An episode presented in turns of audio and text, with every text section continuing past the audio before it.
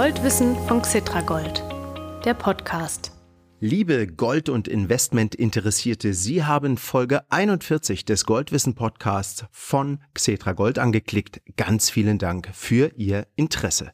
In dieser Podcast-Reihe geben wir Ihnen in vielen Folgen jederzeit gültige Informationen im Zusammenhang mit Kapitalanlagen in Gold. In anderen Folgen greifen wir aktuelle Entwicklungen auf, von denen sich manche je nach Marktlage verändern.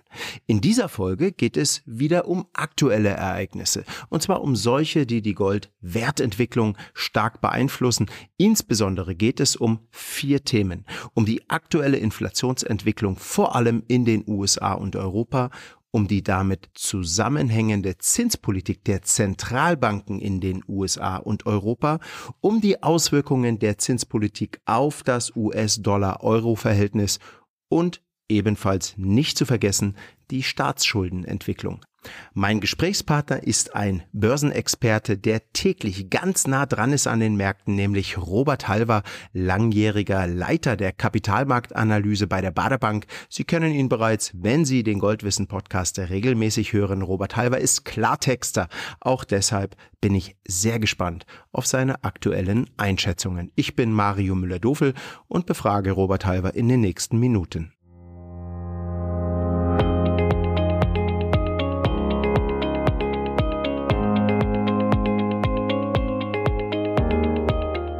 Lieber Robert Halver, heute sitzen wir uns nicht im Podcast-Aufnahmeraum gegenüber, sondern Sie sind ein paar Kilometer entfernt von mir in Ihrem Büro. Ich hoffe, technisch klappt alles und ich freue mich, dass Sie wieder dabei sind. Hallo.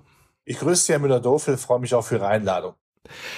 Herr Halver, in der Anmoderation habe ich schon erläutert, worum es jetzt geht. Lassen Sie uns äh, deshalb gleich mal mit der aktuellen Inflationsentwicklung einsteigen, weil sie mitentscheidend für die Goldpreisentwicklung an der Börse ist. Wo stehen wir aktuell in Sachen Inflation in den USA? Ich spreche zuerst die USA an, weil die USA als weltgrößte Wirtschaftsmacht der Taktgeber für die Weltwirtschaft ist.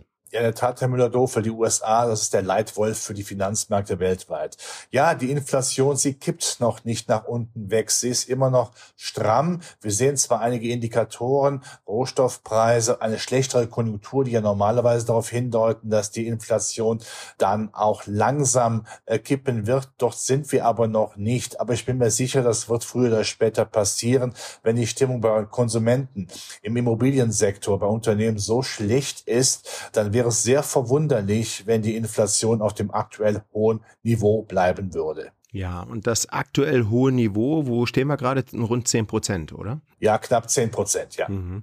Ja, das klingt natürlich übel, Herr Halver. Vor allem natürlich, Sie haben es gerade schon gesagt, aus Konsumentensicht. Was unternimmt die US-Notenbank gegen die Inflation?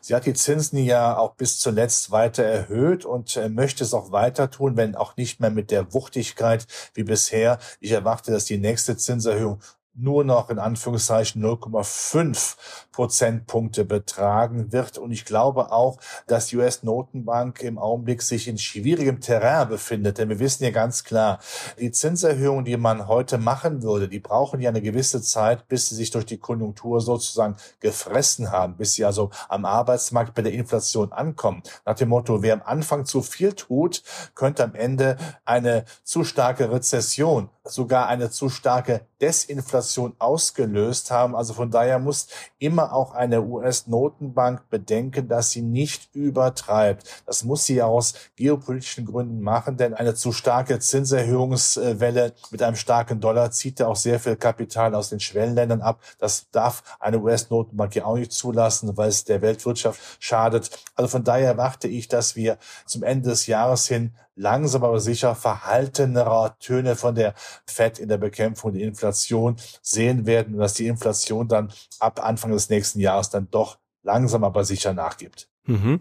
Der Vollständigkeit halber, Herr Halber, von wo bis Wohin sind denn die Leitzinsen der US-Notenbank dieses Jahr gestiegen? Sie sind von null gestiegen und jetzt sind wir bei 3,75 Prozent. Das tut natürlich dann jetzt dann auch weh, weil es ist ja die schnellste Zinserhöhungsrunde, die wir jemals äh, gesehen haben. Und das ist natürlich dann schon ein Schlag ins Kontor. Aber man weiß natürlich auch, die Notenbank ist ja sehr spät erst reingekommen äh, in mhm. diese Zinserhöhungswelle. Äh, die hat die Inflation ja zu lange als nur transitorisch vorübergehend betrachtet. Und da muss man eben nachlegen schärfer nachlegen. Normalerweise haben wir Zinserhöhungsschritte von einem Viertelprozentpunkt. Jetzt nehmen wir das Dreifache. Es gibt ja immer diese Bandbreiten. Also ich habe jetzt die äh, untere Bandbreite von 3,75 Prozent genannt. Man hätte auch die vier Prozent nehmen können. Gut. Dankeschön. Und jetzt gehen wir rüber zur Eurozone. Auch mal zum Vergleich zur USA. Welche zunächst Inflationsentwicklung erleben wir hier? Wir sehen noch eine Beschleunigung. Es hat diverse Gründe. Wir vergleichen ja die Inflationsrate mit dem Monat jetzt in diesem Jahr mit dem Vergleichsmonat im letzten Jahr. Und wir werden noch bis Dezember eine Beschleunigung erfahren, mindestens, dass es auf dem jetzigen Niveau bleibt. Das heißt zweistellig. Das tut weh. Natürlich ist der Grund auch ein weiterer, dass der Euro relativ schwach ist. Und wir wissen ja alle, die Rohstoffpreise werden ja auf US-Dollar-Basis notiert. Das heißt, mhm. wir haben Double Trouble, allgemeine Preisentwicklung bei Rohstoffen im Vorjahresvergleich, aber eben auch ein Euro, der ja seit Ende des letzten Jahres nochmal um rund 20 Prozent abgewertet hat. Ja. Und wenn die Inflation in Europa doch so hoch ist wie in den USA oder vielleicht sogar noch ein bisschen höher, warum hat dann die Europäische Zentralbank ihre Leitzinsen noch nicht so stark erhöht wie die US-Notenbank die Zinsen in den USA? Ja, wir wissen natürlich, dass die EZB zwar einen Auftrag geerbt hat von der Deutschen Bundesbank, die Inflation wirklich an der Pike zu bekämpfen. Und wenn wir jetzt zurückgehen würden auf die 80er Jahre, hat eine Bundesbank ja gar nicht gewartet lange. Sie haben mit dramatischen Zinserhöhungsschritten wirklich die Inflation killt. Das würde die EZB sicherlich grundsätzlich gerne machen. In der Theorie, in der Praxis geht es aber nicht, weil die EZB verschiedene Hüte aufhat. Sie muss natürlich auch sehen, dass die Rezession ja gewaltig werden wird im nächsten Jahr. Das nächste Jahr 2023 wird ein Wirtschaftsjahr werden, das wir lange nicht mehr so schlecht gesehen haben. Das ist das eine. Sie möchte also diesen Rezessionsprozess nicht noch beschleunigen. Das zweite Argument ist, wir haben natürlich eine Überschuldung in vielen Ländern, nicht nur mittlerweile in der Euro-Süd-Zone, sondern wir können auch auf Deutschland schauen. Wir machen ja auch Schulden, als gäbe es keinen Morgen. Irgendjemand muss ja für eine günstigere Finanzierung dieser Schulden sorgen, ohne dass der Schuldendienst Länder wie Italien, man kann es ja aussprechen, äh, so stark beeinträchtigt, dass diese Länder Schwierigkeiten haben, auch ihr Sozialgefüge, ihre Sozialleistungen zu zahlen. Und der dritte Aspekt ist wir, der Klimaschutz. Wer soll das finanzieren? Mhm. Die Infrastrukturmaßnahmen, die wir ja, äh, ja jahrelang verschlammt haben. Da haben wir ja nicht viel gemacht. Wer soll das finanzieren, wenn nicht die EZB? Das würde die EZB so nie ausdrücken. Aber de facto ist natürlich, wenn die Zentralstaaten so verschuldet sind, dass sie eigentlich aus Bordmitteln nicht noch mehr können, dann wird die EZB eingreifen müssen. Das gefällt mir überhaupt nicht. Das hat mit Stabilitätspolitik nichts mehr zu tun. Aber wir haben es so weit kommen lassen. Die EZB ist die eierlegende Wollmilchsau für alle Wünsche der Regierung geworden und Europa auch zusammenzuhalten, bloß keine Eurosklerose, keine Banken, Finanz, Schuldenkrise, eine Eurokrise 2.0 zu riskieren, weil dann äh, der finale, die finale letzte Ölung der Eurozone stattfinden würde. Das will man nicht, gerade auch in der Auseinandersetzung mit China und Amerika. Also wird man im Endeffekt, sehr kurz zusammengefasst, nie eine beherzte Inflationsbekämpfungspolitik machen. Wenn sich nur noch zwei Sätze noch äh, mhm. zum Ende des Jahres anschauen, wo wir da liegen würden. Wenn man mal überlegt, welche Inflationsrate haben wir da, sagen wir mal 10 Prozent in der Eurozone. Und wenn dann die EZB noch einmal von jetzt zwei auf 2,75 Prozent ihren Leitzins erhöhen würde, haben wir immer noch einen nach Inflation ja einen negativen Realzins von minus 7,25 Prozent. Das ist keine Inflationsbekämpfungspolitik. Ich weiß jetzt, da kommen diejenigen, die sagen, ja, man darf aber nicht nur auf die jetzige Inflation schauen, man mhm. muss die Inflationserwartung betrachten. Die kommen ein Stück runter, gar keine Frage.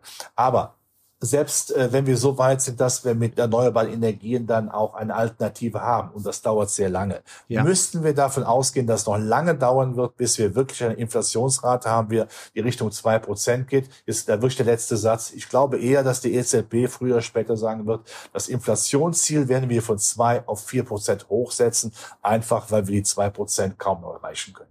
Mhm.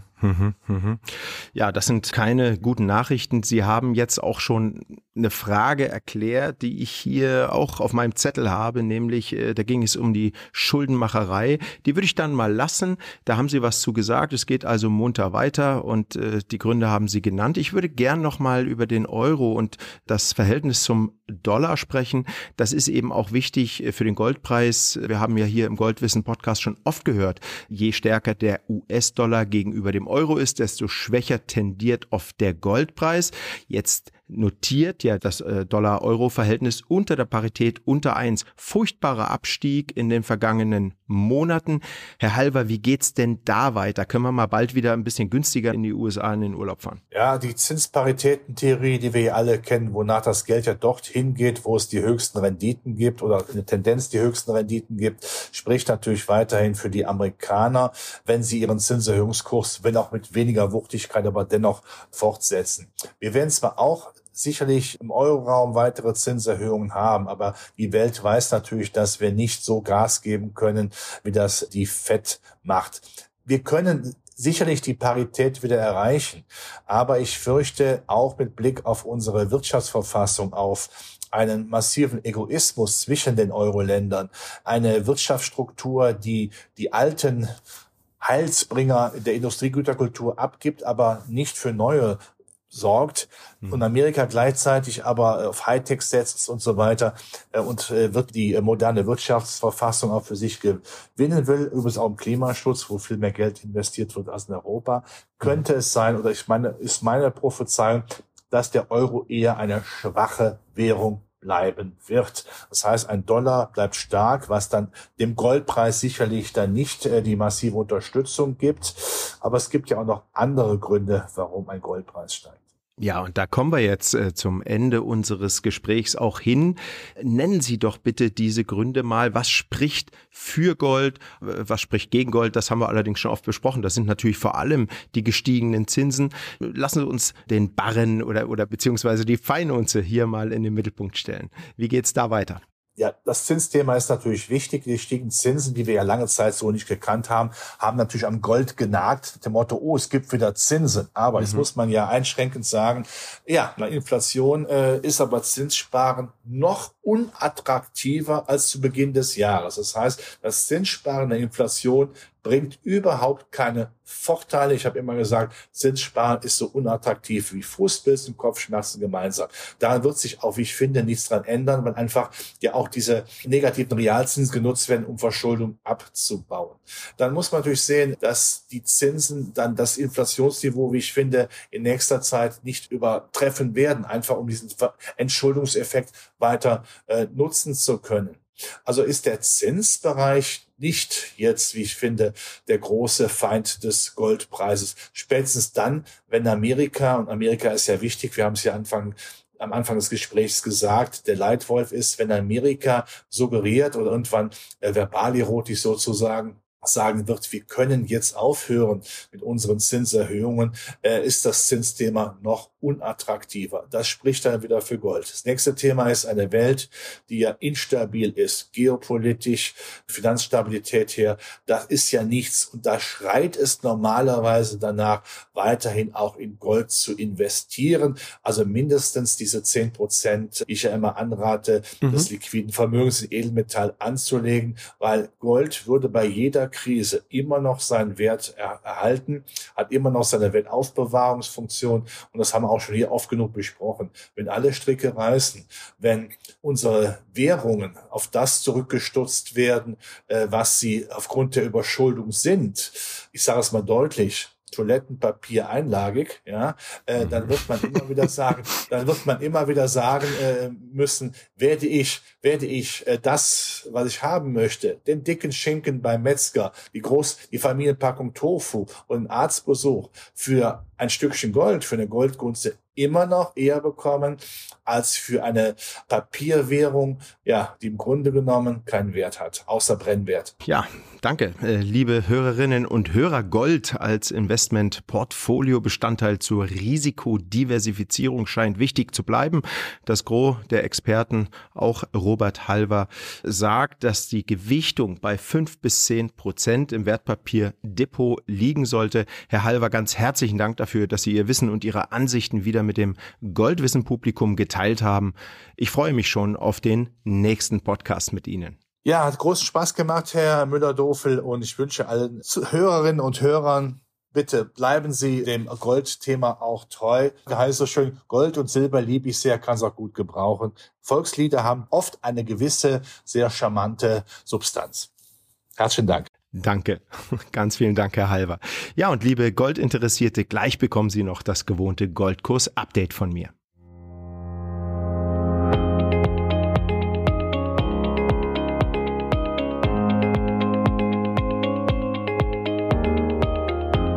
Was ist mit dem Preis für Gold an der Börse in der ersten Novemberhälfte passiert? Ich sage es Ihnen, in den zwei Wochen von der Veröffentlichung der vorigen Goldwissen Folge 40 Ende Oktober bis zur Veröffentlichung dieser Folge 41 am 11.11.2022 ist der Kurs für die Feinunze Gold um 2,5 Prozent auf rund 1720 US-Dollar gestiegen. In unserer Währung stieg der Kurs wechselkursbedingt um lediglich 2% auf rund 1750 Euro. Nicht wenige Marktbeobachter rechnen aktuell mit weiter steigenden Kursen. Ob es so kommt, werden wir sehen. Bemerkenswert war auch eine Nachricht, die Anfang November durch die Wirtschaftsmedien ging. Nach Angaben des Verbands der Goldbergbauunternehmen ist die weltweite Goldnachfrage Nachfrage wieder auf das Niveau von vor der Coronavirus-Pandemie gestiegen. So lag die Goldnachfrage im dritten Quartal 2022 satte 28 Prozent höher als im dritten Quartal des vorigen Jahres. Für die ersten neun Monate 2022, also bis Ende September, beträgt das Plus 18 Prozent. Die Gesamtnachfrage nach Gold betrug alleine im dritten Quartal 1000 181 Tonnen. Und jetzt Achtung, davon 400 Tonnen haben sich staatliche Zentralbanken besorgt. Das soll ein Quartalsrekord gewesen sein. Und auch Folgendes ist interessant, während Privatanleger Gold beispielsweise als Inflationsabsicherung zugekauft haben, haben vor allem professionelle Investoren ihre Bestände in börsengehandelten Fonds reduziert. Viele von denen haben das wahrscheinlich gemacht, um die Verkaufserlöse in Wertpapieren anzulegen, deren Zinsen zuletzt gestiegen sind, US-Staatsanleihen zum Beispiel. Davon erhoffen sie sich dann eher kurzfristig höhere Gewinne. Diesen Zusammenhang haben wir im Goldwissen Podcast schon häufig erläutert, weil er so wichtig für den Goldpreis ist. Bleiben Sie dran bei uns. Wir sagen Ihnen, was bezüglich Gold wichtig ist. Das war die Folge 41 des Goldwissen Podcasts von Xetra Gold. Danke fürs Zuhören. Abonnieren Sie den Podcast, wenn Sie das nicht schon gemacht haben und hören Sie auch andere Folgen. Viele Interviews sind zeitlos aktuell. Sie finden die Folgen in Ihrer Podcast-App und unter www.xetra-gold.com und dort unter dem Menüpunkt Gold News. Bis zur nächsten Folge und herzliche Grüße, Ihr Mario Müller-Dofel.